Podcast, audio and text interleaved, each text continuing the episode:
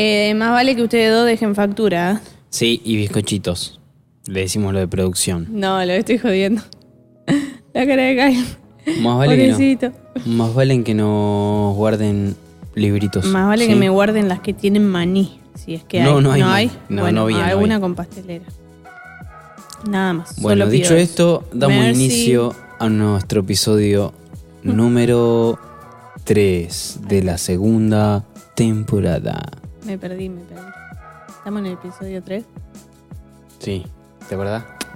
Pasaron muchas cosas en el medio. Hasta la raíz. Ah, estaba re perdida. Ay. Yo te llevo dentro. Hasta la raíz. No, yo no canto, no puedo hacer eso que hace vos. Yo tampoco canto. Bueno, o sea, canta. no en el podcast. Porque nos van a meter un copyright ahí. ¿Cómo es? No sabés silbar, ¿no? No. Bueno, muy bienvenidos a todos a nuestro episodio número 3. Ahora de verdad. Eh, de Hasta la Raíz.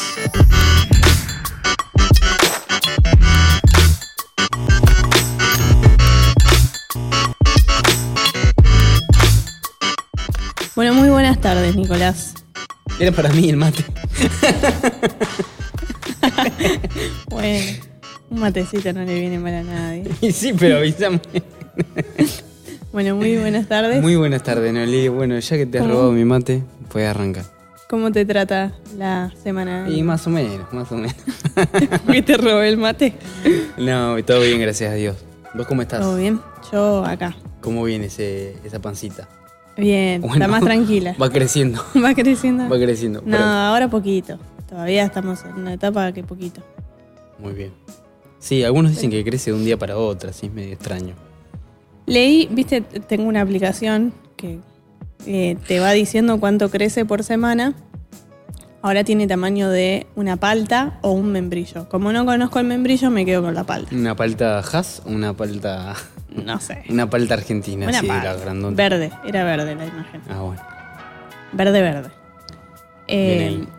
Y decía que a partir de este momento más o menos ya empieza a crecer como aceleradamente. Como que por ahí lo que antes crecía en una semana, ahora lo que lo crecía en dos semanas, perdón, ahora lo crece en una. Como que Ajá. Claro. se va a empezar a notar de a poquito la parte. Sí, igual que cuando escuchemos esto vamos a estar en la semana No sé. 48, ¿no? No, Arre. no, Eh, sí. no. 48, imposible. No, imposible. ¿Sabés cuántas- Había para- nacido el bebé todo. ¿Sabes, sabés cuántas semanas de embarazo son? Eh, ¿Ahora? No, ¿cuántas son? De 40 embarazo, máximo. realidad. 40 máximo. 40, Entre 38 y 40. Entre 38 y 42. Bueno. Se aconseja no llegar a la 42. Y bueno, ahí por eso yo digo lo Sí, que se en, la, en la 40 se saca. Está bien. Más o menos, eso dicen, no sé. Todavía no llegamos ahí. Vamos a ver qué nos espera. Después les contamos cómo sigue. ¿Cómo Muy sigue bien, Noli. Este, a propósito de lo que venimos, vamos a tratar en el día de hoy. ¿Vos sabés lo que significa el pescadito eh, en los autos de algunos hermanos evangélicos o cristianos? Sí, pero te voy a decir que no como para meterle. ¿Cómo que intriga. no, contame. El pescadito es un club de pesca. Ah, que somos, los cristianos todos somos parte Somos. de manera secreta. no, No me algunos nada. pensaban era, algunos pensaban que era eso.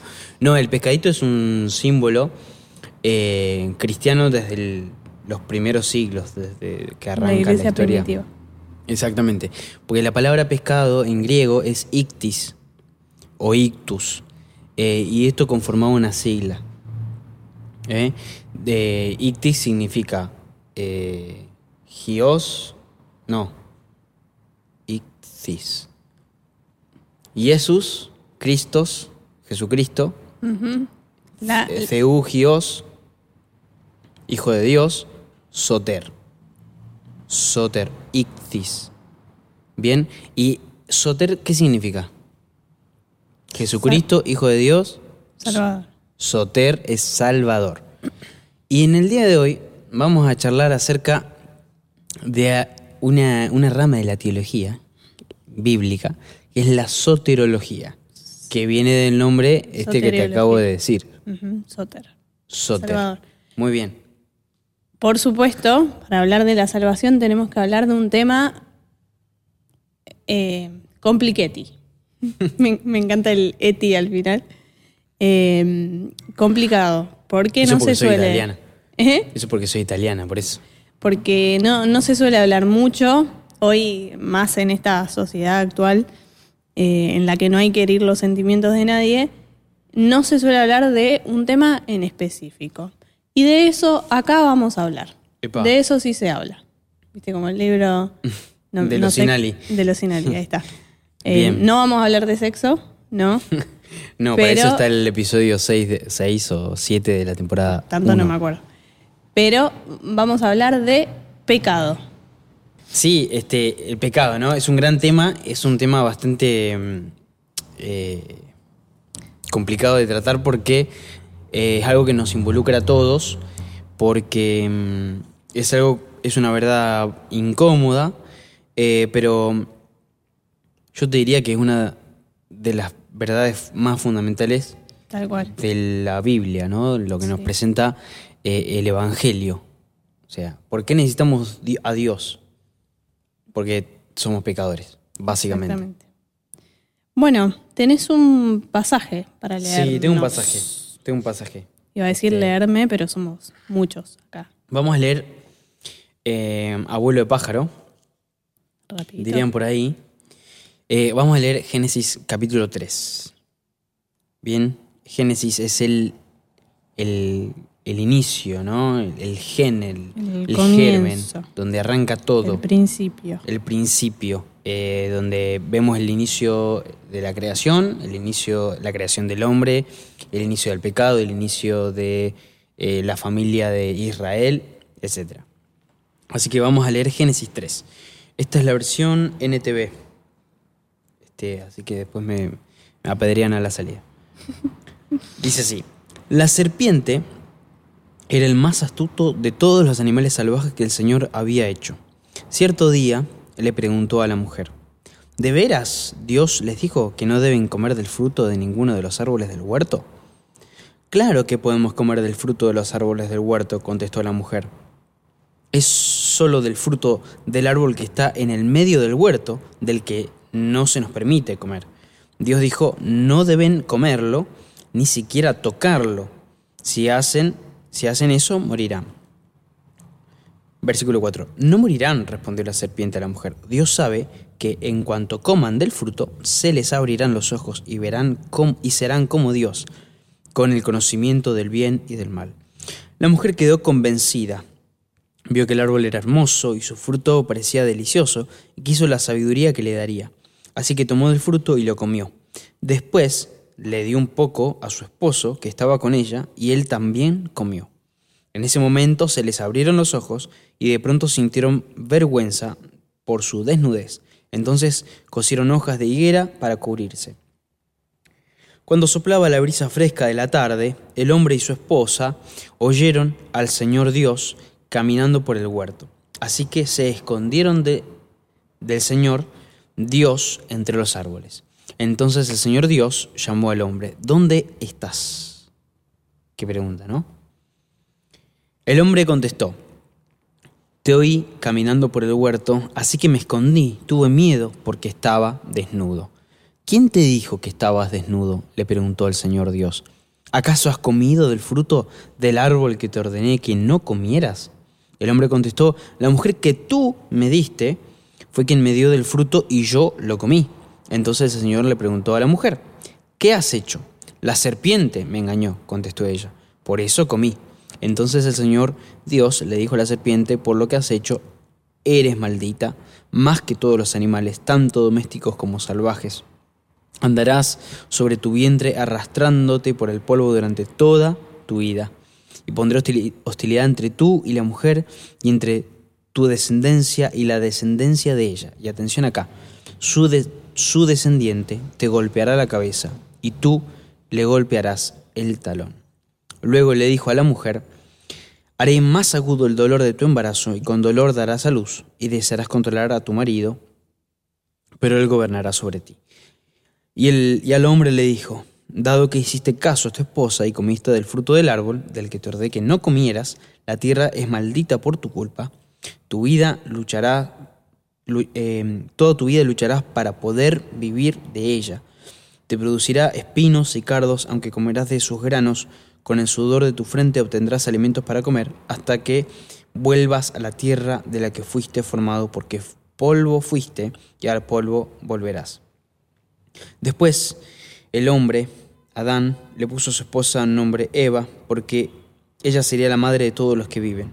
Y el Señor Dios hizo ropa de pieles de animales para Adán y su esposa. Luego el Señor Dios dijo, miren, los seres humanos se han vuelto como nosotros, con conocimiento del bien y del mal. ¿Y qué ocurrirá si toman del fruto de la vida y lo comen? Entonces vivirán para siempre. Así que el Señor Dios los expuso del jardín del Edén y envió a Adán, los expulsó, perdón, del jardín del Edén y envió a Adán a cultivar la tierra de la cual él había sido formado. Después de expulsarlos, el Señor Puso querubines poderosos al oriente del jardín del Edén y colocó una espada de fuego ardiente que destellaba al moverse de un lado a otro, al fin de custodiar el camino hacia el árbol de la vida. Bueno, un pasaje interesante, súper conocido a nivel cultural general, digamos, todo el que tiene un poco de cultura general, sabe de qué habla esto, aunque nunca lo haya leído directamente de la Biblia. Y mm, tenemos varias cositas interesantes para decir de este pasaje. Lo, queríamos leer específicamente para ir como entendiendo qué es el pecado, cómo actúa, perdón, cuáles son sus consecuencias. Vamos a ir viendo eh, en profundidad el pecado. Eso de lo que la gente por ahí no quiere hablar porque genera como esta cosa de mm, qué me señalás, qué esto, qué lo otro. Bueno, vamos a hablar con total descaro, si se quiere, eh, se me permite la palabra. Como siempre, digamos, ¿no? este como que... Bueno, lo primero, analizando un poco este pasaje. Bien. ¿Cuáles son los pasos, si se quiere, de este pecado? Lo primero que viene es la tentación, ¿sí? Eh, esta tentación que en este caso, en el primer pecado, digamos, en la caída del hombre, es eh, externa. Esta tentación viene directamente por Satanás, que viene a tentar a Eva. Y mm, esta tentación uno tiene, eh, digamos, la posibilidad de acceder o no. No es que sos tentado y bueno, ya, claro, pecaste, digamos. Por supuesto. Em, después, cuando uno ya accede a esa tentación, viene la culpa. La culpa que uno siente consigo mismo y la culpa que trata de echarla a los demás. Sí, Viste la que culpa. Adán dice, la mujer que me diste. Es culpa tuya, ¿por qué me diste a esta mujer? Por culpa de ella. Claro, sí, es, interesante. Em, porque eh, la culpa se la vienen echando en cadena. Y Dios comienza luego, o sea, va hasta abajo de la cadena de la culpa, que la, la serpiente la maldice, después culpa, después la maldice a Eva y después, a Adán. Eh, y después la tierra, ¿no? Este, digamos, eh, cierra el, huerto para ellos es como un desencadenamiento de, eh, maldiciones que eh, tienen relación directa con lo que acaba de pasar. ¿No? O sea, eh, Dios les está más que, digamos, condenándolos, les está describiendo lo que les va a ocurrir porque Él es absolutamente santo. Y porque su creación era absolutamente santa y la acaban de corromper en la, en la tentación. Estás adelantando. Sí, perdón, perdón. En la, quería decir algo de la tentación. Es interesante porque em, la tentación arranca cuando eh, el hombre comienza a cuestionar aquello que Dios dice, ¿no? Aquello que Dios dice que hagan o que eviten. Em, y arranca la tentación como si no fuera una tentación, porque viene como un diálogo, viene como una idea solapada, ¿no? Sí, parece este, legítima, como que tenemos razón, pero en realidad es una mentira, no, no deja de ser más que una mentira, como toda tentación. Exacto. O sea, como en toda situación donde hay pecado, eh, justamente lo que hay es mentira, aunque uno empieza, pero bueno, nos estamos adelantando un poquito, aunque uno tiene una idea de ilusión, como que esto es bueno para mí. Sí, tal claro, la serpiente debe tener razón, o sea, debe ser muy bueno ese árbol que Dios no nos deja comer. Claro. Entonces Eh, uno se hay- pone a cuestionar la voluntad de Dios. Exacto. Eh, y es interesante porque, a- eh, o sea, Dios le dice a, a Adán que no coman del fruto. Y Eva le agrega que no comamos ni, toquemos. ¿No? Eh, y Dios no había dicho que no lo podían tocar. Pero se ve que Adán dijo, y qué sé Por yo, me dijo que no- ni lo comamos, ni lo toquemos, ni lo miremos, ni nada. Sí. Y, y hay como una distorsión ahí de la realidad y también, por supuesto, hay mentira por parte de Satanás cuando les dice no van a morir, pero lo vamos a ver ahora. Exacto. Sigo así, seguimos con el hilo. entonces tenemos tentación, la culpa, que venimos hablando de la cadena, y Después viene castigo. el castigo. Esto que vos decías no, no es un castigo, sino que Dios le está, les está describiendo eh, qué es lo que va a pasar. Y sí, en realidad no es que Dios nos castiga así como castigador, sino que bueno, de alguna manera ya estamos avisados de antemano, porque, de antemano, perdón. Porque Dios le dijo, bueno, si comen del, del fruto de la vida, del árbol, eh, van a morir.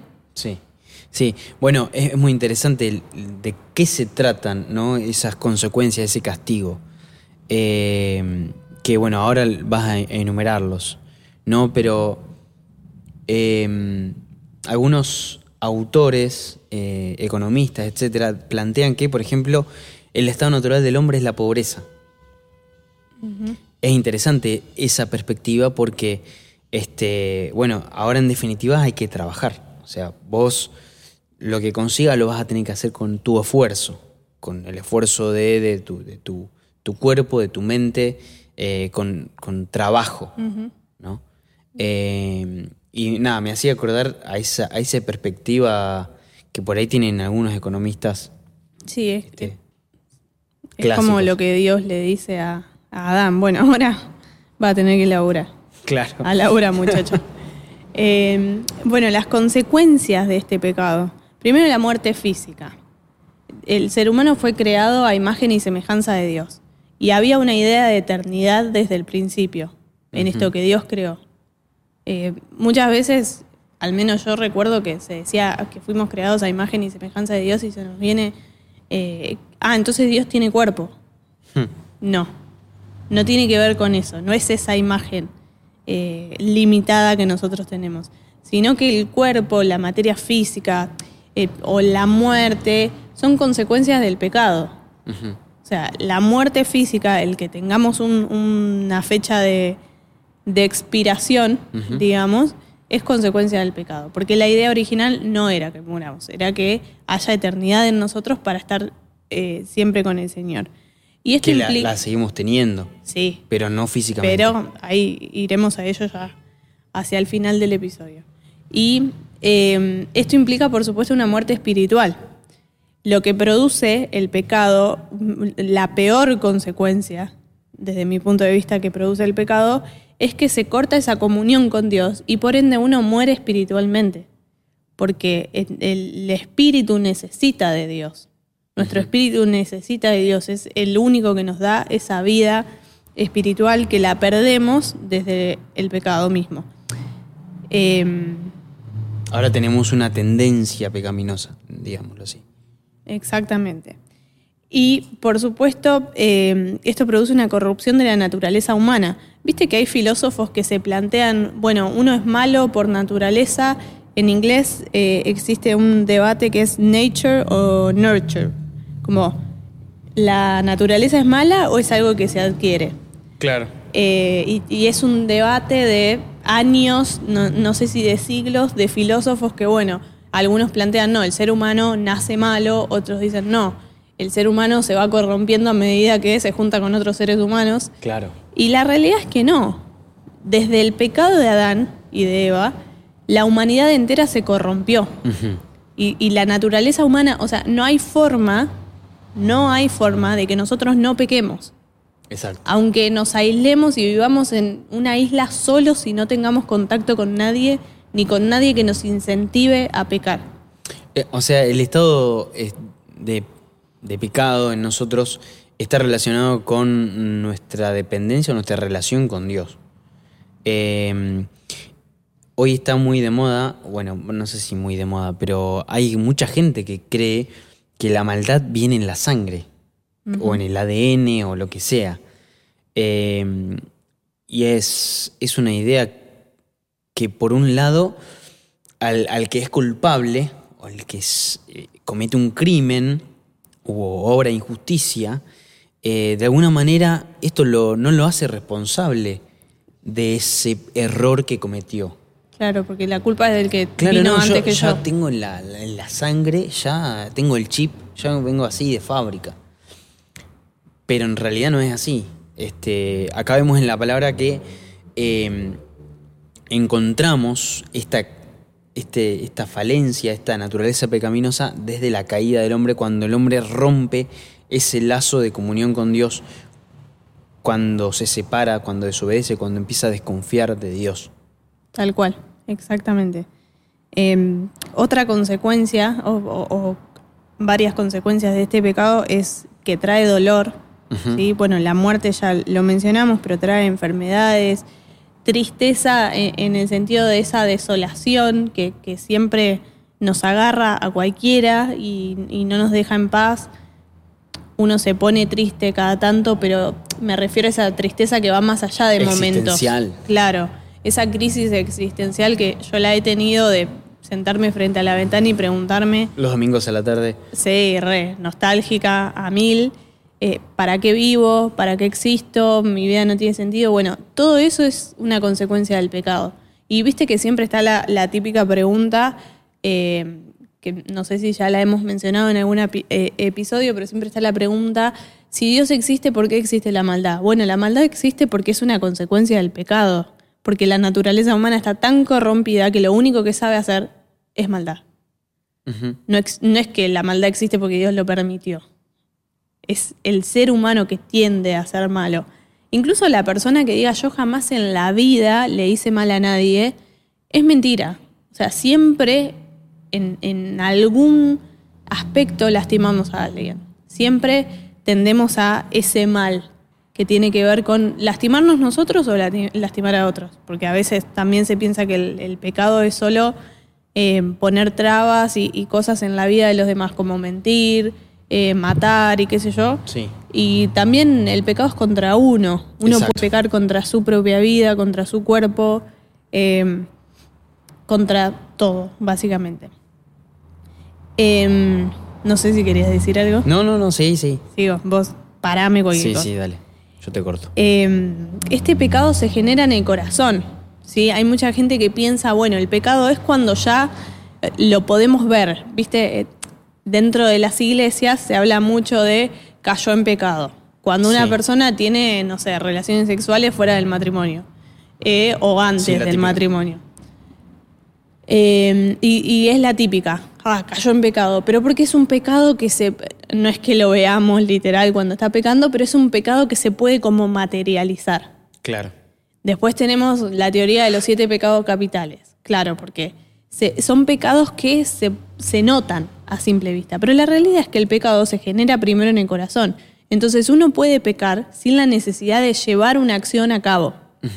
Sí, tal cual. Por Tal cual. ejemplo, pongamos la vara alta y vayamos directo a Jesús. Jesús en el Sermón del Monte, cuando dice, eh, ustedes oyeron que eh, se dice, no matarás. Bueno, yo les digo Que si aún se enojaran contra Exacto. otro, es como si yo lo hubieran matado. exactamente. Entonces, las- la sola generación de ideas perversas contra otros que nos caen mal, ya es pecar.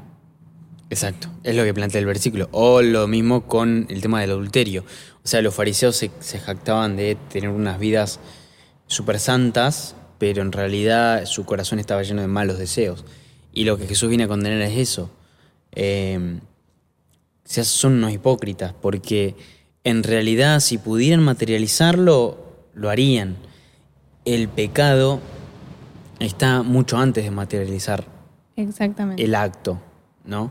Eh, y es entender que no pecamos, o sea, eh, no somos pecadores porque pecamos, o sea, no somos pecadores porque hacemos actos de pecado, sino porque, sino al revés.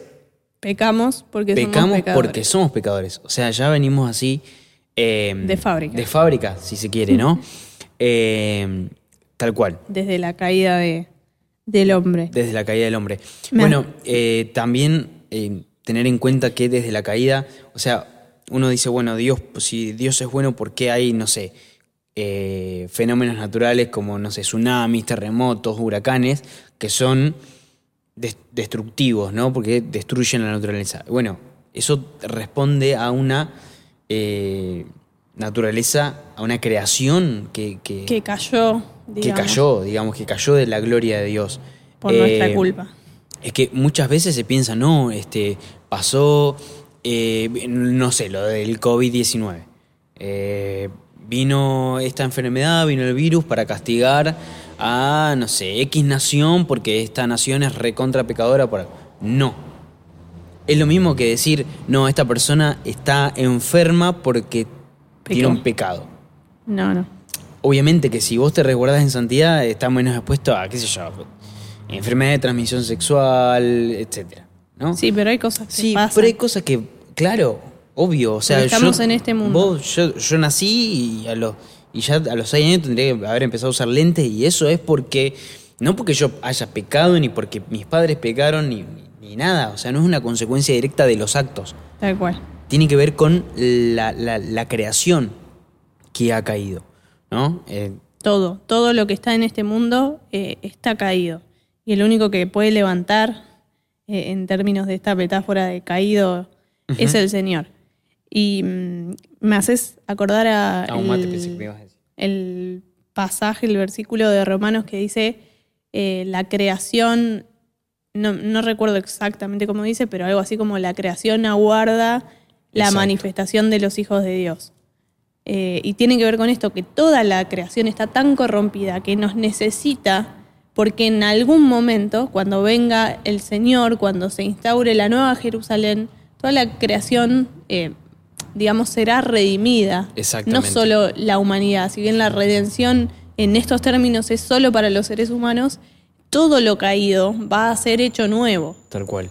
Sí, eh, eh, la imagen apocalíptica de, de ese río que viene del trono de Dios, que eh, esas, ese, ese río que va sanando la tierra y los árboles que dan su cosecha 12 veces al año, año. Y, y sus hojas también son para la sanidad de las naciones, tiene que ver con esta cuestión de que cuando Cristo re- retorne, el retorno del rey, eh, guiñazo ahí a los fans del Señor de los Anillos, este, va a restaurar todas las cosas. O sea, la creación entera. Perdón, paréntesis, no podría faltar la nerdeada del día. No, por y de supuesto. paso el mate de Star Wars, una historia de redención totalmente acorde al episodio de hoy. Eh, Este, por Darth eso el Vader, por no Darth estuvo Vader, antes. por Darth- claro, claro, porque estábamos hablando de- del padre y el hijo. Bueno, el pecado siempre tiene relación con Dios. Por siempre. supuesto, por supuesto. O- Sí, sí, sí, es algo, es una verdad que, que se está diluyendo. Eh, hay, se llaman los, los teólogos liberales de principio del siglo pasado que eh, esas ideas están empezando a rebrotar hoy en algunos predicadores por ahí, ambulantes, eh, predicadores del no, no te congregues, este, espiritualidad, no sé qué, y qué sé yo. Eh, no sé, Sócrates diría que son unos sofistas, pero eh, el punto es que el pecado es grave. O sea, el pecado tiene una naturaleza de rebelión abierta y deliberada contra Dios. Y bueno, mismo también este, la doctrina de los pecados veniales y los pecados mortales. Bueno, ¿qué pecados son? Como si hubiera una escala, ¿no? claro, no, no, no, Como no hay que, una jerarquía. Claro, bueno, yo me quedo tranquilo y con cierto ritual que yo haga, eh, me, me libro de los pecados veniales. Claro. Y, y no. No. O sea, hay- para librarte del pecado es otra cosa. Eh, Que vamos hay un término eh, en los derechos humanos que se dice, mentira que estuve estudiando para el examen, que los derechos humanos son indivisibles. Esto quiere decir que no se pueden dividir y respetar un derecho humano implica respetar los demás. Claro. No hay una jerarquía. Y con el pecado, digamos que pasa lo mismo. No es que romper una regla, digamos, pecar de cierta manera, hace que sea santo de otras formas. No. Sí, sí, O sea, tal cual. son todos los, pecal- los pecados de igual eh, Claro, o sea, tamaño. Es, que es lo que dice el autor de Hebreos, o sea, o no sé si, no me acuerdo si era Hebreos o Romano. El punto es que eh, aquel que se jacta de cumplir toda la ley en realidad es un mentiroso y ya eh, estás mintiendo, o sea, y el que Y- y falta ya. un punto de la ley es como si violara toda la ley. Claro, exactamente. Eh, el pecado es universal. ¿Por qué esta aclaración? Porque hay gente que dice, hay teólogos, hay corrientes que dicen que el pecado solo afectó a Adán y Eva. Pero la realidad es que el pecado afectó a toda la humanidad, es universal. No hay persona que no se vea afectada por el pecado, incluso los niños.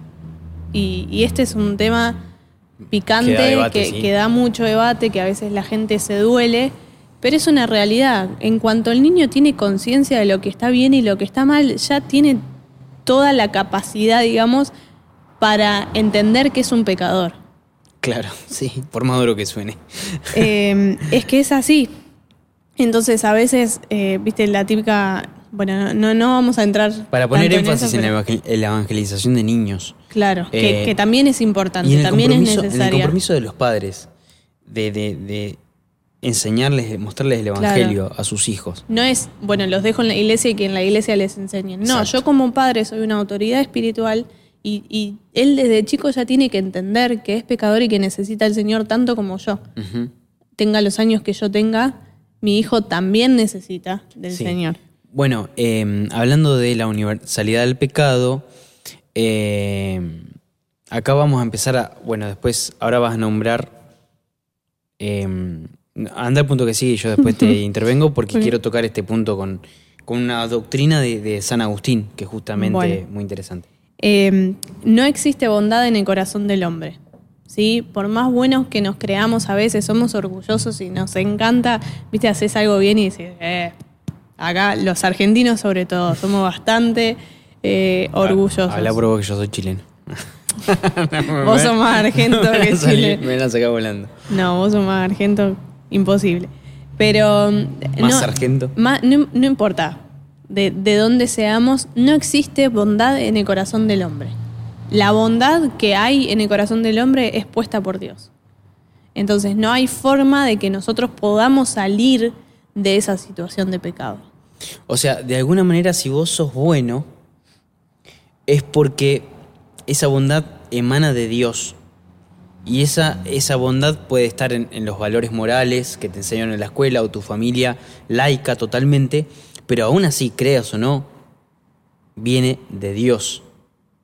Porque Dios es el parámetro de- del bien y del mal. ¿no? Porque si no existiera el bien y el mal, no, no existiría Dios.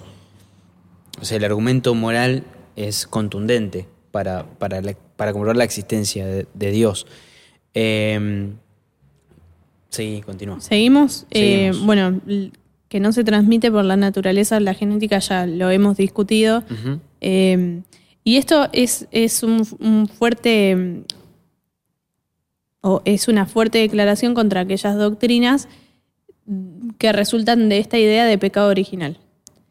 Porque muchas veces se cree que, bueno, el pecado original son las relaciones sexuales, entonces cuando los padres tienen relaciones Sí. sexuales, el hijo Claro. nace con pecado. Es que, y, y por eso que Jesús este, no tenía un padre terrenal, porque como que el pecado se transmite por el varón. Claro. Y la realidad es que no. O sea, si, que, si pensáramos esto, destruimos el cuerpo y listo. Exacto. No, y el cristianismo es la única religión que abraza la integralidad del ser humano, o sea, cuerpo, alma y espíritu, que tiene esas tres partes, que no rechaza y Ninguna. ni invalida ninguna de esas tres. No, y que, y que no hay una mejor que otra, Exacto, digamos. exacto. O sea, somos seres íntegros. Y, y- y no hay forma de que el pecado esté en el cuerpo. Exacto. O sea, el pecado el- es, una, es una situación espiritual. Exactamente. Siempre em, eh, entender esto nos hace como, bueno, entonces no tiene sentido lastimarse, flagelarse, autoflagelarse, como así matamos al pecado, porque no.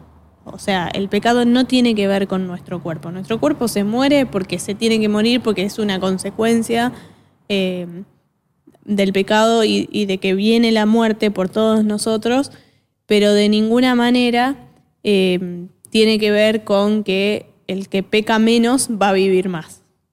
Sí, tal cual. No. Em, no se transmite por naturaleza genética.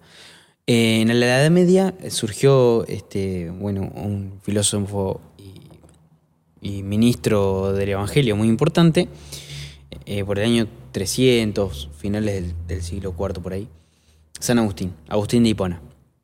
Él trabajó mucho en lo que sería la doctrina del pecado original. Es muy interesante porque él habla justamente de lo que vos decías de los niños.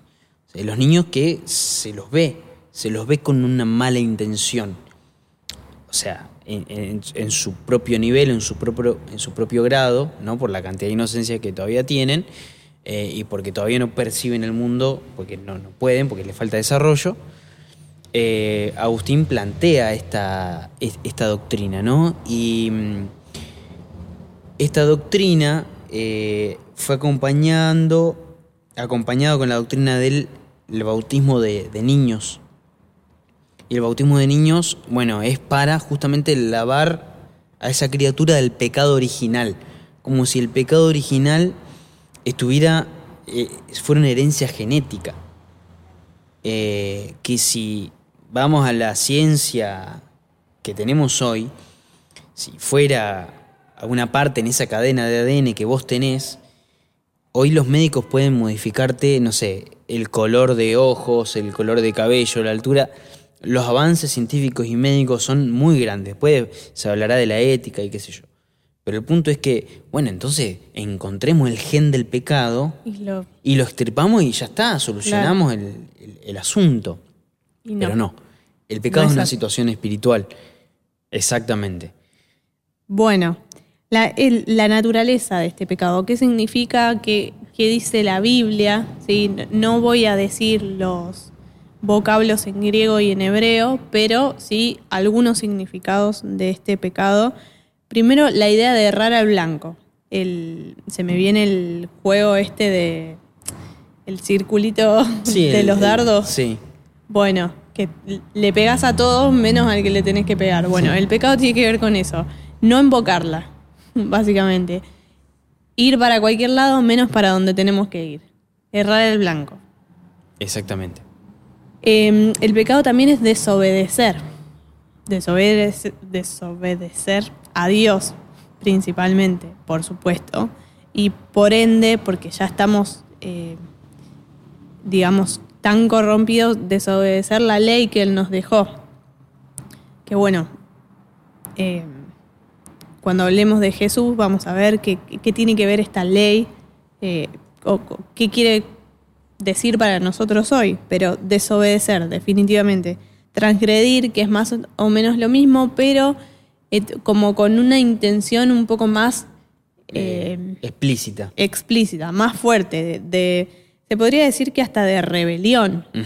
El, el pecado nos lleva a ser rebeldes contra Dios, nos lleva a ser orgullosos, Eh, incluso aunque no lo podamos reconocer, esta cosa de, de- de yo puedo, de eh, hago lo que yo quiero con lo que yo tengo, con todo yo, yo, yo, Claro. este yo, Yoísmo. yoísmo.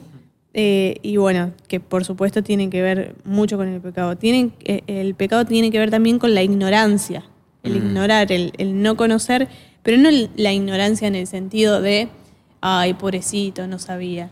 No, ignorar eh, O sea, voluntariamente. ignorar la, la norma. Claro, La- la- de- como dejar de lado, digamos. Claro. No me importa. Eh, bueno, ir en contra de la ley, que ya lo hemos dicho, pero definitivamente es ir en contra de la ley, la ley de Dios. ¿sí? No, no hablamos de la ley constitucional, que por supuesto romper con la ley constitucional también es pecar, pero específicamente Claro, hablamos... un crimen civil, digamos. Exactamente. Eh, el pecado tiene que ver con la injusticia. con el no ser rectos. El, el ser justo es ser una persona recta, que camina, por- creo que ya lo hemos dicho, pero que camina por el lugar que tiene que ir. El injusto, el, el pecador, se corre del camino y va por su propio camino. Entonces esta es la injusticia, el no ser recto, el no ir por donde... Sí, este Proverbios está todo, todo el tiempo haciendo un paralelismo entre el sabio, el justo, contra el insensato, el injusto, el que se desvía del camino. Claro, El exactamente. desobediente también. Desobediente. Eh, este pecado es de carácter malo ética y moralmente. Hoy en día podríamos decir que hasta que se cuestiona la moral, lo ético, quién puede decirnos qué es bueno, qué es malo, bueno, nosotros sabemos muy bien que Dios es quien puede decirnos qué es lo bueno y qué es lo malo. Y pecar es justamente es hacer lo malo, Ujú. hacer lo malo. Eh, este pecado causa dolor, que ya lo hemos dicho, pero está en su naturaleza. Es, eh, es una cosa mala que hasta que, que como que nos eh, hace mal, diría, a veces ni nos damos cuenta, pero a la larga decís, uy, la pucha, mirá cómo me, me, me afectó en otras áreas aquello que cometí. Claro. Eh, a veces causa dolor inmediato, o sea, sentir culpa, sentirse mal, sentir que no servimos para nada por lo que acabo de hacer, eh, pero definitivamente el pecado trae esta consecuencia mala de sentir que no estamos por el camino correcto porque definitivamente no vamos por el camino correcto. Eh, tiene que ver con la incredulidad también, ser incrédulos es eh, pecar, Exacto, es no confiar en Dios. es no confiar en Dios y mm, además eh, el pecar, cuando uno peca, cuando uno va contra la voluntad de Dios, es porque decidió descreer a la voluntad de Dios en algún punto. Adán y Eva, Exacto. eh, cuando deciden creerle a Más Satanás, claro, antes que a Dios, de- dejan la credulidad en Dios de lado y se van por otro camino. Entonces, eso es pecado también. Eh, uno de los términos de, de pecado tenía que ver con que no vale nada. O sea, eh, no vale nada en el sentido de que no vale la pena, siquiera. Eh, entonces, es como que uno a veces no lo logra visualizar, pero es como, es, es meterte en algo que no, no va ni para atrás ni para adelante. Sí, sí, sí, sí, tal cual. Em, la ilusión provoca ilusión, Sí. es una mentira. Eh, esclavitud produce esclavitud y dependencia. Me hace acordar al anillo. O sea, eh, acá tenemos que hablar sí o sí del anillo. Ahora que está de moda la, la serie de los anillos de poder. Eh, bueno, no, esto está inspirado totalmente en la Sí. Biblia. Tolkien lo dijo varias veces. La la esclavitud. esclavitud. O sea, vos ves cómo Smigol, este personaje tan particular del, del Señor de los Anillos, se convierte eh, en esclavo del objeto. O sea, cómo, cómo cada vez que lo, lo- lo desea, lo observa, lo persigue, eh, hasta que incluso eso lo, lo- lo parte su identidad. Gollum. Eh, Gollum, se convierte en Gollum. Eh, y no lo puede contener. Me da- también, eh, bueno, Boromir, eh, que en un momento está ahí solo con Frodo en el bosque y de repente lo persigue y le dice, Stark. dame el anillo, nos van a matar a todos. Eh, Ned Stark, sí. Para Ned mí Stark, Ned Stark. Que no Sorry. llegó a la, a la segunda temporada de su... de su- Spoiler. No, está. Ya fue. que no llegó a la segunda temporada de la serie, que tampoco llegó a la segunda película de, de esta, con esta gente tampoco. Eh, nada, eh, hay una música, hay todo tensión. De repente Frodo se le escapa, él se tropieza y como que cae en sí, solo, y, y- y empieza a llorar. Y, y- y, "Ve- Frodo, vení, ah, no te vayas. Y nada, es la, la- la tentación latente, eh, esa dependencia que, que mencionábamos recién, ¿no? Como que si no tengo eso, eh, voy a morir. Sí. Me, me, me- acuerdo de Pablo en Romanos, ¿sí? Mm. los famosos capítulos 6, 7, 8, Sí, cuando él habla de esta dicotomía entre que quiero hacer lo bueno y no lo hago, y el mal que no quiero, ese es el que hago. Esto es lo que causa el pecado en nosotros. Quizás tenemos toda la intención de hacer lo bueno a medida que vamos comprendiendo. eh, digamos que hay cosas que están mal, que son pecado, que nos hacen mal, que lastiman nuestra vida, la vida de quienes nos rodean. Pero no podemos salir de esa por nosotros solos. Siempre va a haber algo que nos tiende como. Es como si fuera arena movediza. Exacto. Que, que estás ahí y que mientras más querés salir, más te hundís. No, no hay forma de escapar de esa solos. No hay forma. Y esto tiene que quedar claro para que podamos seguir hablando de, de lo que viene ahora. Pero el pecado genera eso, es, un, es una esclavitud. Nos tienen que comprar para que dejemos de ser esclavos. Claro. No podemos dejar de ser esclavos juntando riqueza que no, que no se puede. O tienen, Sí, vamos a ser, vamos a ser esclavos de, de nuestros deseos. Sí, de nuestros Eh, malos deseos, sí. Claro, o sea, nosotros pensamos que tenemos algo, pero en realidad eso nos tiene a nosotros. ¿No? Y es buscar todo del mundo que no sea Dios. O sea, bienes materiales, riqueza, lujo, fama, vanidad, ser mejor que los demás. Eh, no sé, lo que se te puede ocurrir. Y el orgullo.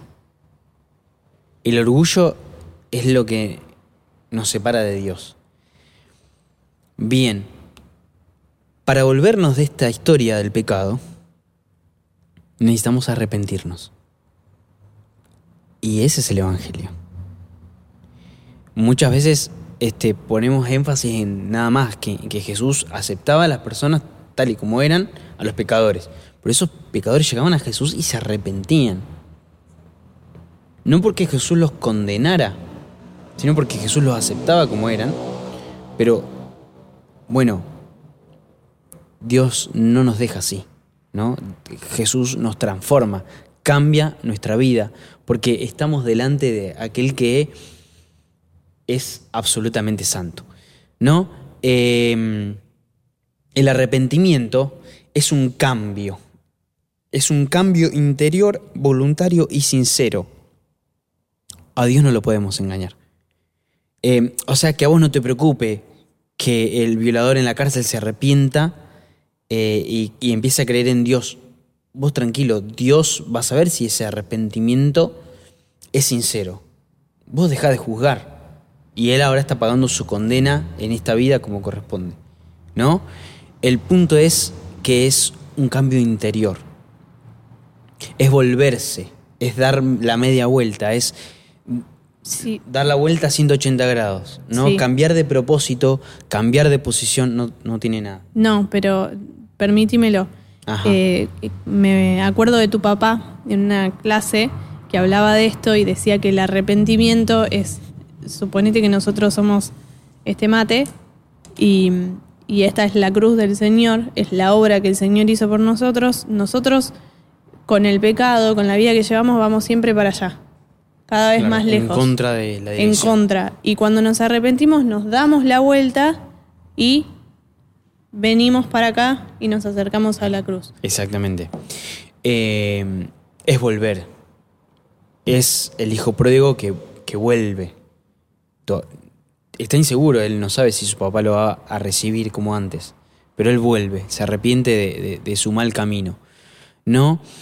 Eh, consiste en reconocer el error. Eh, pero no quedarse ahí.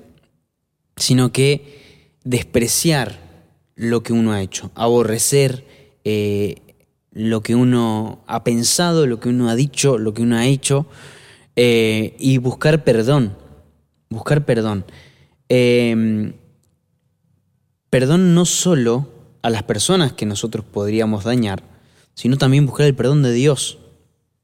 A vos no te pueden perdonar los pecados a gente, gente que vos no ofendiste.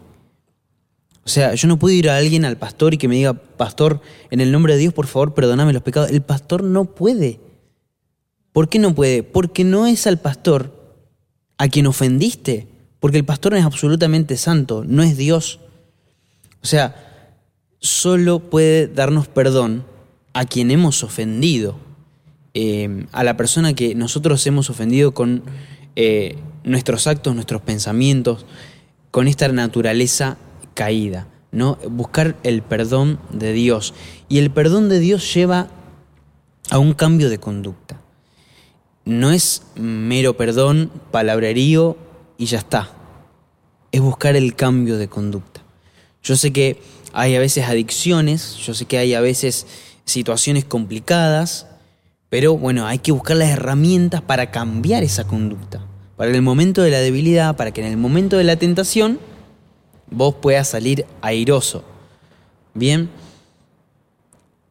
el, el arrepentimiento implica tres elementos. La razón, las emociones y la voluntad.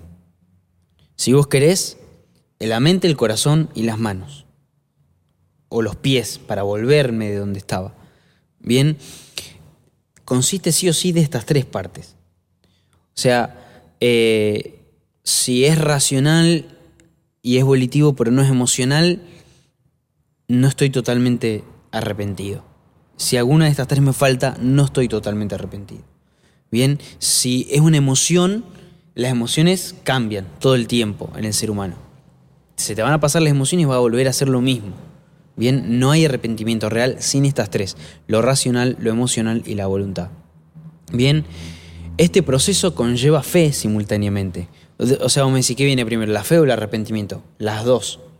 O sea, fe en el sentido de que yo confío en Dios que Él es poderoso para perdonarme y para salvarme. ¿No? Este, esta fe salvadora de Juan 3:16. Porque de tal manera amó Dios al mundo que ha dado su Hijo unigénito para que todo aquel que en Él crea eh, no se pierda, mas tenga vida eterna. Esa fe salvadora es un regalo de Dios, como dice en Efesios 2.8. Bien, no, eh, no es que es de nosotros, sino que es de Dios. Y quisiera leer una cita del libro Mero Cristianismo de C.C. Lewis. Dice, dice así, presten atención.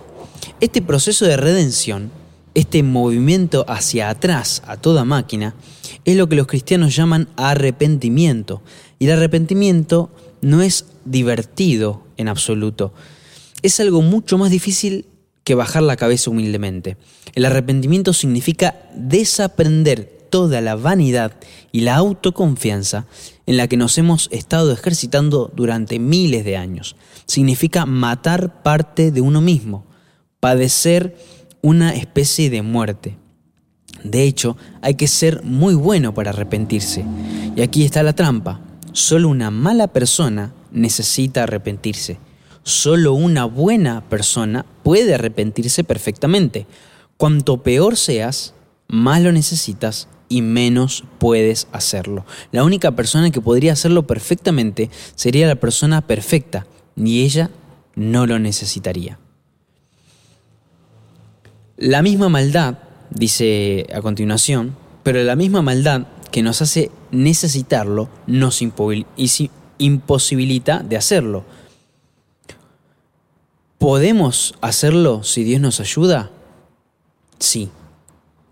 Podemos hacerlo si Dios, nos, si Dios nos ayuda. Pero ¿qué queremos decir cuando hablamos de la ayuda de Dios?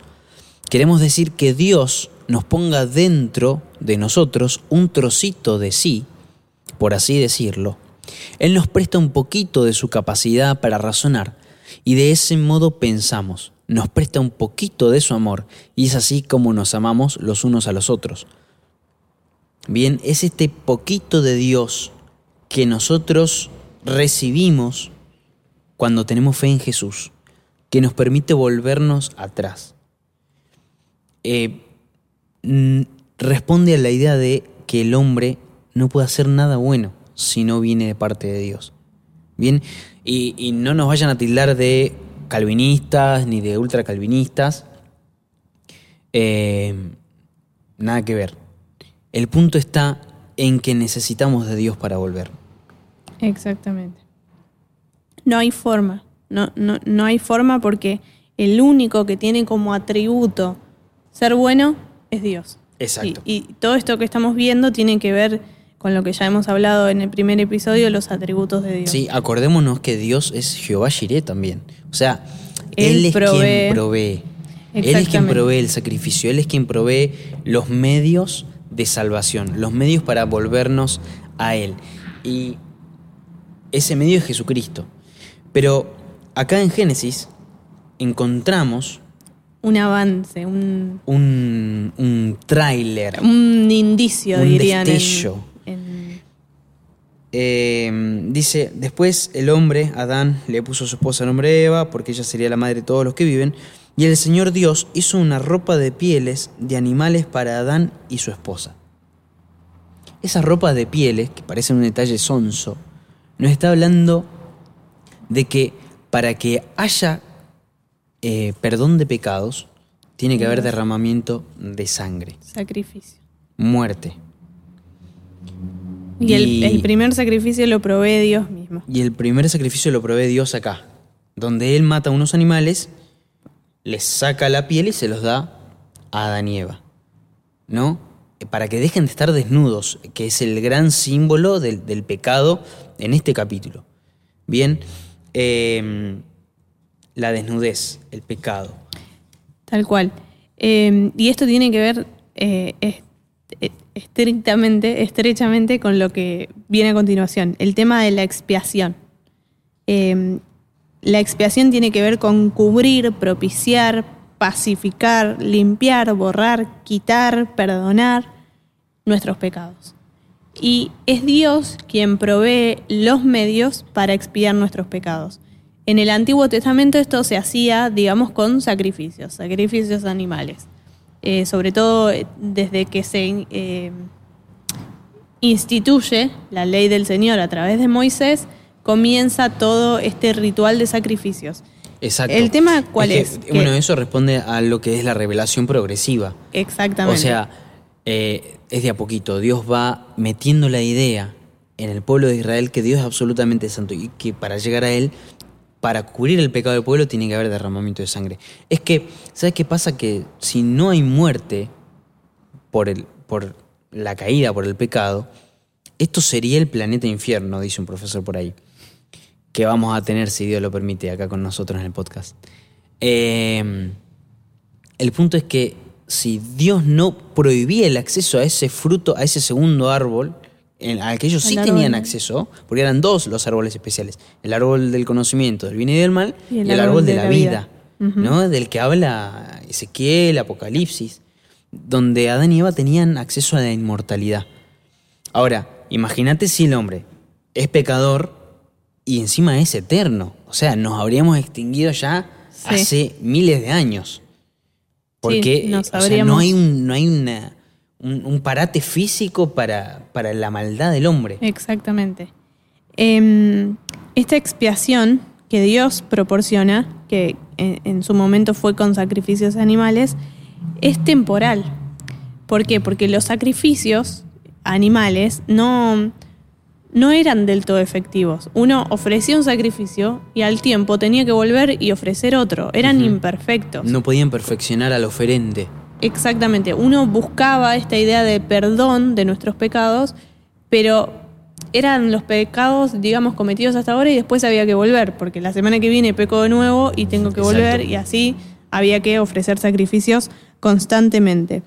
Eh, y la idea de por qué el sacrificio es porque en el Antiguo Testamento, cuando el oferente tenía que dar la ofrenda, tenía que, no, no me acuerdo si es en todos los pecados, pero tenía que poner eh, sus manos sobre la ofrenda como en símbolo, sí, o, o señal de este animal está en mi lugar. Entonces me identifico con él, digamos, lo tengo acá y, y a este animalito que le tengo que poner la mano, después le tengo que cortar. Sí, Eh, eso lo hacía el sacerdote. Sí, pero uno verlo ahí, entonces eh, el- la víctima reemplaza al pecador. Está en mi lugar, yo debería morir por esto. Yo me merezco la muerte por mis pecados y en realidad, bueno, está esta víctima eh, en mi lugar. Y mm, este sacrificio, digamos, los, la expiación no podía ser si no era acompañada de arrepentimiento, que es lo que veníamos hablando recién. Por supuesto que uno puede poner una careta, digamos, y bueno, llevo un animalito, no estoy arrepentido, pero lo hago para cumplir la ley. Pero Dios eso lo sabe. Definitivamente Tal lo cual. sabe. Entonces necesitaba ser eh, acompañada por el arrepentimiento. Y tiene que ver con, esta expiación tiene que ver con la santidad y el favor de Dios. Dios es tan santo que no hay forma de que nosotros seamos santos como Él. Es un atributo que le pertenece. Pero Él con su favor nos provee los medios para que por lo menos nos podamos eh, acercar a Él o que, mejor dicho, Él se acerque a nosotros. Ujú. Eh, estos sacrificios no eran un mero cumplimiento de la ley, no eran una fuente de inspiración, ¿sí? Y esto tiene que ver ya, eh, trasladémonos al Nuevo Testamento, a Jesús, que es el, el sacrificio, la expiación perfecta, que derrama su sangre por cada uno de nosotros, es el sacrificio que fue, digamos, de alguna manera revelado progresivamente en todo el Antiguo Testamento y se cumple en el Nuevo Testamento. Esta expiación de Jesús que muere, esa víctima que muere en nuestro lugar, Jesús, por los pecadores, no es un mero cumplimiento de la ley, no es una fuente de inspiración, no es como... Ah, qué valiente que es. Claro, Mirá qué valiente que es, voy a hacer lo Y mismo. muere injustamente. Claro. Es Eh, que no tiene sentido la muerte de Jesús si no tiene un, un sentido expiatorio. Eh, se vendría, o sea, antes y después de Jesús hubo un montón de rebeldes al imperio romano y al sistema eh, y murieron también clavados en una cruz, pero Jesús es el Hijo de Dios, es el Cordero, es el, el- el sacrificio que el Padre iba a aceptar, eh, el Padre que Él aceptaría eh, en, en pago por los pecados de toda la humanidad, los pecados presentes, pasados y futuros. Exacto. Un sacrificio, dice Hebreos, una vez y para siempre. Ese sacrificio perfecto. Entonces con Jesús ya está. Y, no, no es definitivamente una fuente de inspiración.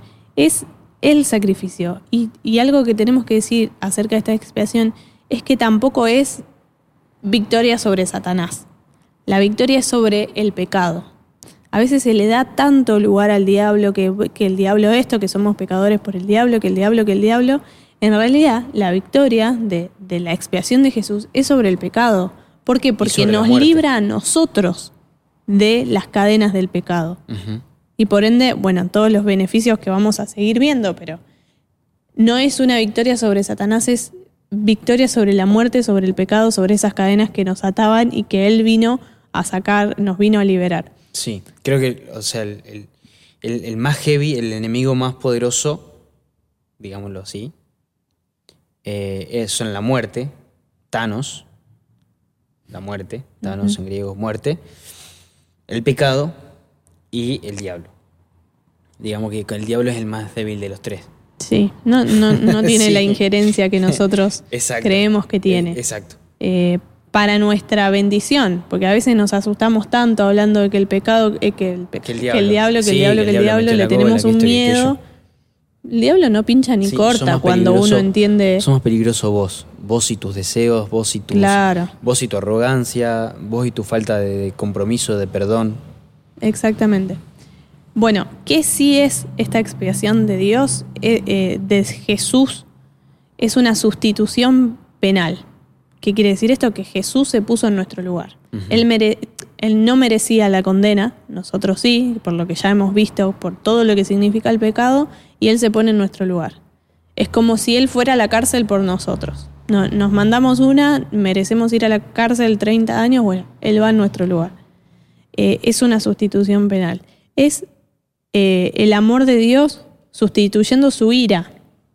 No hablamos mucho de la ira de Dios, pero es una realidad que a causa del pecado, eh, la ira de Dios se ve manifestada, a lo largo de todo el Antiguo Testamento se ve bastante, y es Dios mismo sustituyendo esa ira por su amor.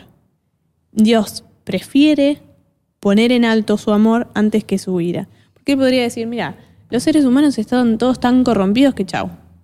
¿Sabes qué? Volvamos Deshacemos cero. la creación empezamos de vuelta en Claro. Narnia. y, y no. Dice, no, mejor proveámosle un medio para que puedan estar con nosotros para siempre. O sea, es que evidentemente prima el amor de Dios al crearnos. Y Exactamente. luego el crearnos, darnos esa libertad. O sea, que nosotros tengamos la posibilidad de no elegir a Dios, de pecar, es lo que de alguna manera autentifica que nosotros podamos amar a Dios. No somos unas mascotitas Claro. atadas a, a su voluntad y no tenemos libertad. O sea, si bien Dios sabe, este, porque él, él no, él es eterno, Él sabe lo que va a venir. eh, nuestro amor es genuino en tanto nosotros tenemos la libertad de, De elegirlo a Él o no. Claro, si no seríamos los. eh, se me vienen los clones de Star Sí, Wars. algo así. Ponele, Ponele. ponele. Te falta, te falta más de Wars, Bueno. te falta más. Eh, este, eh, esta expiación, este sacrificio de Jesús sí es eterno, es perfecto y es completo.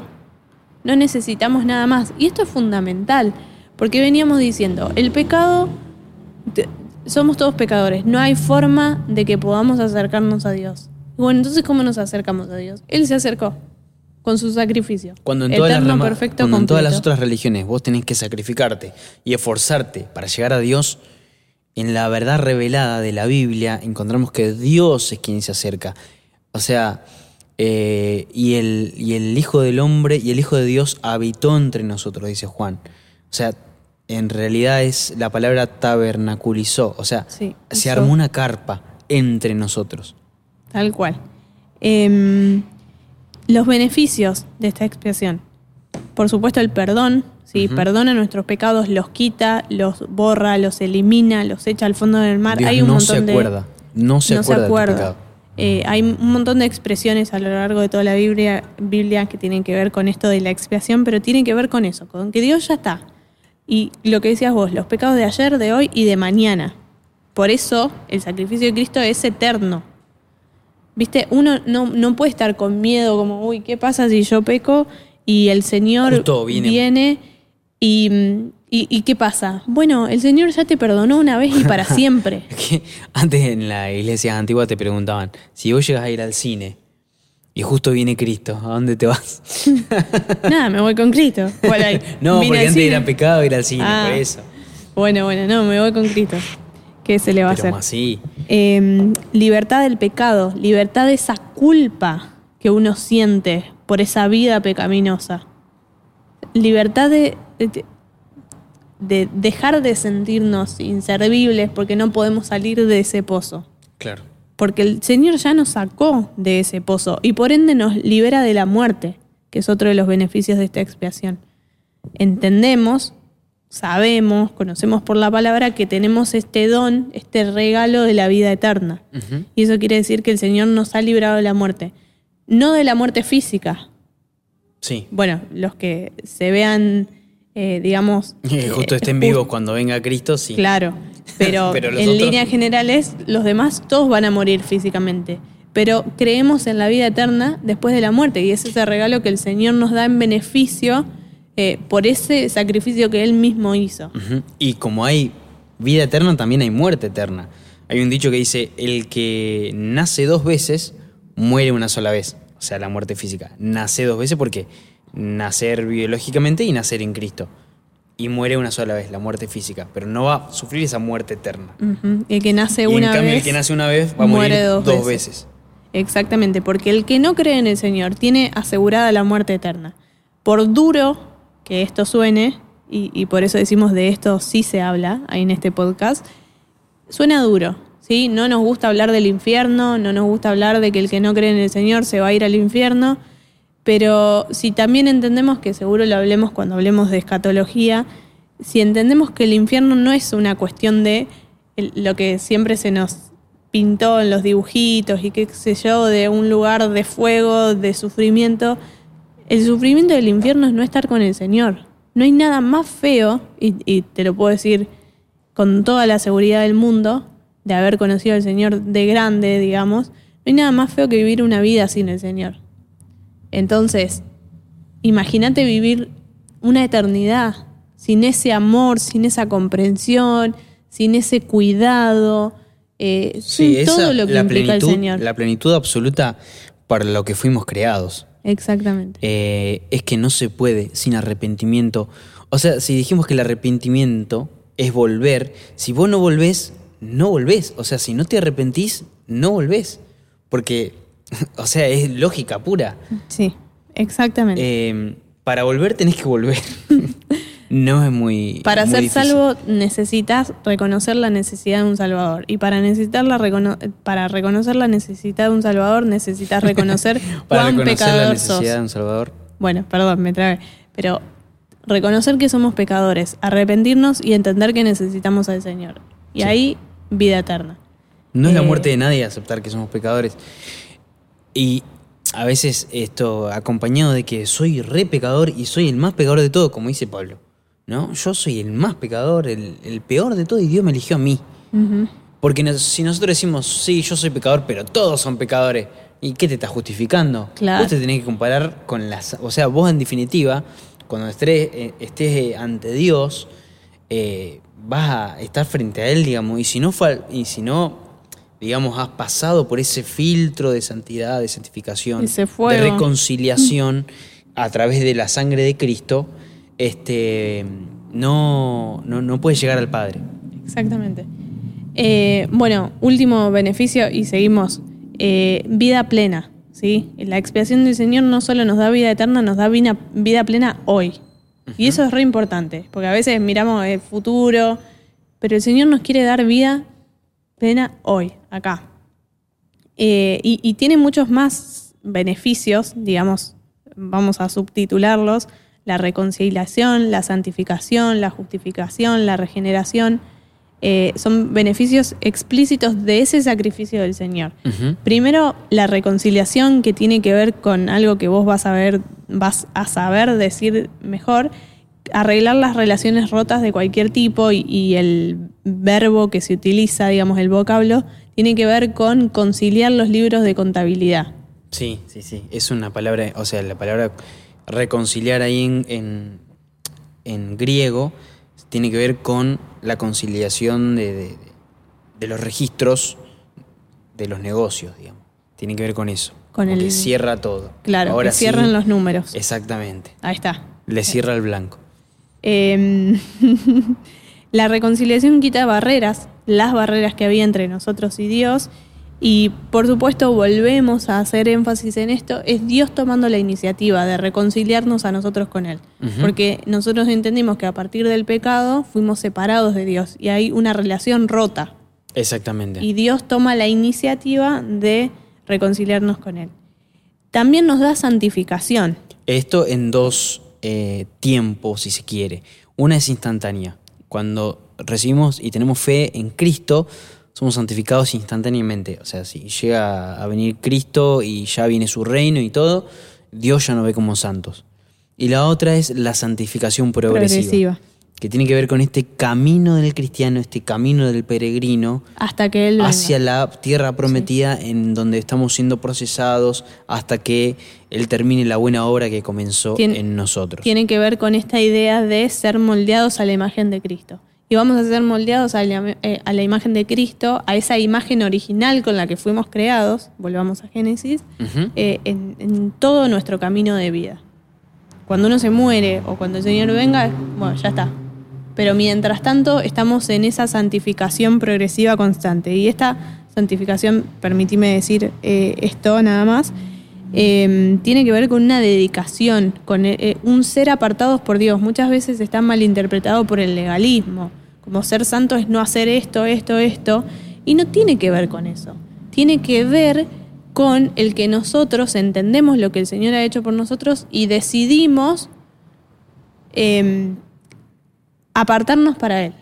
Dejar de lado el pecado, lo malo, lo que nos lastima, lo que lastima a otros y dedicarnos a Él. Y por supuesto que no es meramente una decisión nuestra, porque los medios de, la santificación, primero, por supuesto, la sangre de Cristo, si no, no hubiera servido el sacrificio, la sangre de Cristo, después el Espíritu Santo, que es quien nos convence de pecado, de justicia, de juicio, es quien constantemente nos está recordando, mirá, la estás pifiando. Eh, no, no hay mejor amigo que el Espíritu Santo que está ahí como carcomiéndonos la cabeza, digamos, En el buen sentido. en el buen sentido. Eh, y por supuesto la palabra de Dios. No habría forma de, de acceder a todo esto si no tuviéramos su palabra que nos explica todo esto. Y tenés ejemplos acá de gente que la pifió muy feo. Como David. se- como David, por ejemplo, y que se arrepintió. Exactamente. Eh, tenemos la justificación, que es la absolución divina. Esto tiene que ver más bien con Lo términos legales. Eh, El martillito. viene el martillito, Sí, sí. sí, sí. Eh, tiene que ver con una sentencia favorable. Nosotros estamos en un juicio y Dios nos declara inocentes. Sabiendo que somos culpables, que merecemos una condena, Dios nos declara inocentes por medio de Cristo. Nos remueve la condena, borra el pasado, digamos, borra nuestro expediente. ¿Viste? Cuando en las Claro. películas. eh, ¿Cómo es que se dice? Eh, coimean a alguien como, bueno, si decís la verdad, yo borro todo de tu expediente. Claro. Bueno, no, el Claro, Señor no nos tiene que coimear, borra nuestro expediente y listo, por amor. Su base es Cristo y su fuente es la gracia. Es esta gracia de Dios, este regalo de Dios que eh, piensa en nosotros y en cómo darnos una vida justa, recta. Volvemos a volver al camino de rectitud, Sí. volver al camino del Es- Señor. es este bien inmerecido que se le da a un tercero, que se le da a otro, aún en perjuicio propio, ¿no? Que lo vemos en el caso de Cristo. O sea, el sacrificio. Exactamente. Yo me entrego, eh, pero ¿por qué? Porque delante de mí se ha puesto un gozo que me motiva. O sea, te veo a vos, Noelí, te veo a vos, este, Kyle, que este, estás ahí puesto delante de mí y no me importa soportar la cruz, soportar el oprobio, eh, la muerte, el dolor, por causa de ustedes, porque los amo. Exactamente. Y eh, esta justificación o todos estos beneficios son para todo el que cree. Esto es importante, ¿sí? Marca la diferencia. Ya lo dijimos, pero el que cree tiene ciertos beneficios, tiene todo esto, el que no cree, no. Pero todo el que cree lo tiene. Si vos creíste en el Señor, quédate tranquilo. Quédate tranquilo que tenés la justificación, tenés la santificación, el Señor está obrando en tu vida. Si creíste, anda en pos de seguir pareciéndote al Señor. Y lo Y último. ¿sí? la regeneración. Este acto divino de que tiene que ver con el segundo nacimiento que vos decías, el ser nuevas criaturas. Soy nueva criatura, lo declara la escritura. Bueno, eh, tiene Primera de Corintios 5, 17. tiene que ver con esto, el nuevo nacimiento, una limpieza, un cambio de corazón, eh, de, de corazón, sí, iba a decir decoración, Un cambio de corazón. un cambio instantáneo, radical. Es un... Me apagaste todo, Ay, perdón. eh, pero tiene que ver con... De, de- Seguimos, quietito seguimos. con la manito. Seguimos. Un cambio radical, ¿sí? Y está muy relacionado con la santificación, por supuesto. Este, Sí, este, esta regeneración no tiene que ver con, este, bueno, porque algunos interpretan que la Biblia es una, una regla, una serie de reglas morales que este, en definitiva vienen a santificar al hombre, a, a darle principio a la, a la humanidad, etcétera, para que más o menos podamos vivir en armonía entre todos civilizadamente. Bueno, no. Lo que Dios está tratando de hacer es crear una nueva especie, una nueva criatura, eh, un nuevo hombre eh, regenerado. Es que eh, a veces no entra en la cabeza porque la religión se vive como, bueno, sí, además de eso, además de que soy abogado, qué sé yo, cantante, violinista, cristiano. Y como que lo tengo ahí. No, no, no. O sea, vos sos una persona nueva, regenerada por el Espíritu Santo, por Dios, donde tenés convicción de pecado, donde vas a elegir lo bueno, vas a elegir siempre a Dios, donde reconociste quién es tu verdadero rey, quién es tu verdadero amo y estás esperando su venida. Pero es una nueva nación, es, es una nueva clase de, de ser humano, eh, totalmente diferente a la, a la naturaleza caída. Exactamente. Bueno. Eh, es importante entender esto y bueno, los, los dejamos acá, me parece que los abrumamos con tanta información, Ojalá que no, ojalá que no. pero eh, importantísimo saberlo. Y, importantísimo entender nuestra condición, pero los beneficios que el Señor ha traído. Porque de qué serviría que hablemos hoy de pecado y todo lo que significa el pecado si no, no, no le venimos a hablar de la solución que está dada, Del soter. del soter, O del soter. Salvador. Exactamente. Bien, eso era todo. Eh, nada, ojalá que, que puedan profundizar y reflexionar en, en esto que, que compartimos. Eh, lean la Biblia, esto está sacado de ahí. Eh, la, la teología, eh, No esto fue como muy sistemático, pero bueno, esto está basado todo con versículos bíblicos. Nuevo Testamento, Antiguo Testamento, leímos Génesis. En, el, en Génesis podemos ver este proceso de tentación, culpa, castigo, consecuencia, arrepentimiento, nada, todo. Todo lo encontramos acá en la, en la, en la Biblia. Bien, todo tiene sentido. No es un- una creencia que no. No estamos que- locos. eh, claro, o sea, todo tiene una explicación de por qué. no, el me pega. Porque toque la, la caja de los auriculares. Eh, por eso. O sea, todo tiene sentido, todo cuadra, todo cierra. Eh, no nos queda más que creer. Y No nos queda más que creer, pero de una manera, no- o sea, obedeciendo esto a que la fe no es un acto irracional, sino que es un acto racional.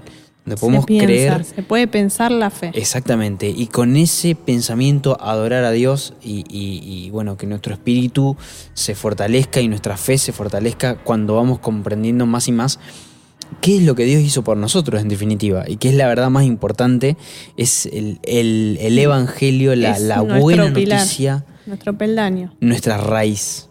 Exactamente. Que bueno, fue la idea, es la idea de todo el podcast.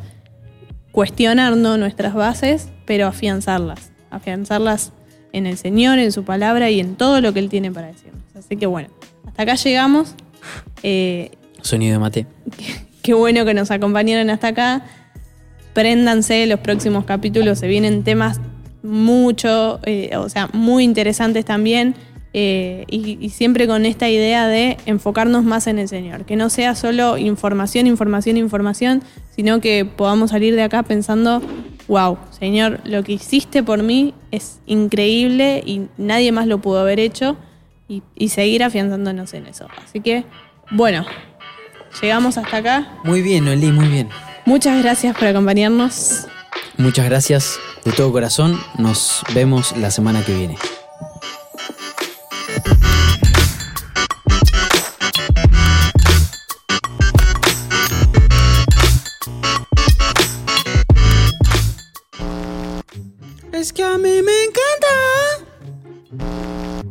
¿Qué te pasa, Nelly, que estás todo el día con el tiki tiki? Quiero subir una historia como Quiero sentir tu cuerpo juntito a para mí. crear expectativa. Un poquito más. ¡Esa! Se viene Picantovich, la Kosovich. No digas eso. Me gustó la introducción de guárdenos facturas y libritos. Bueno, se corta y se edita. Chao. Kyle, tenelo. Kyle va a decir lo que quiera. Él es el productor.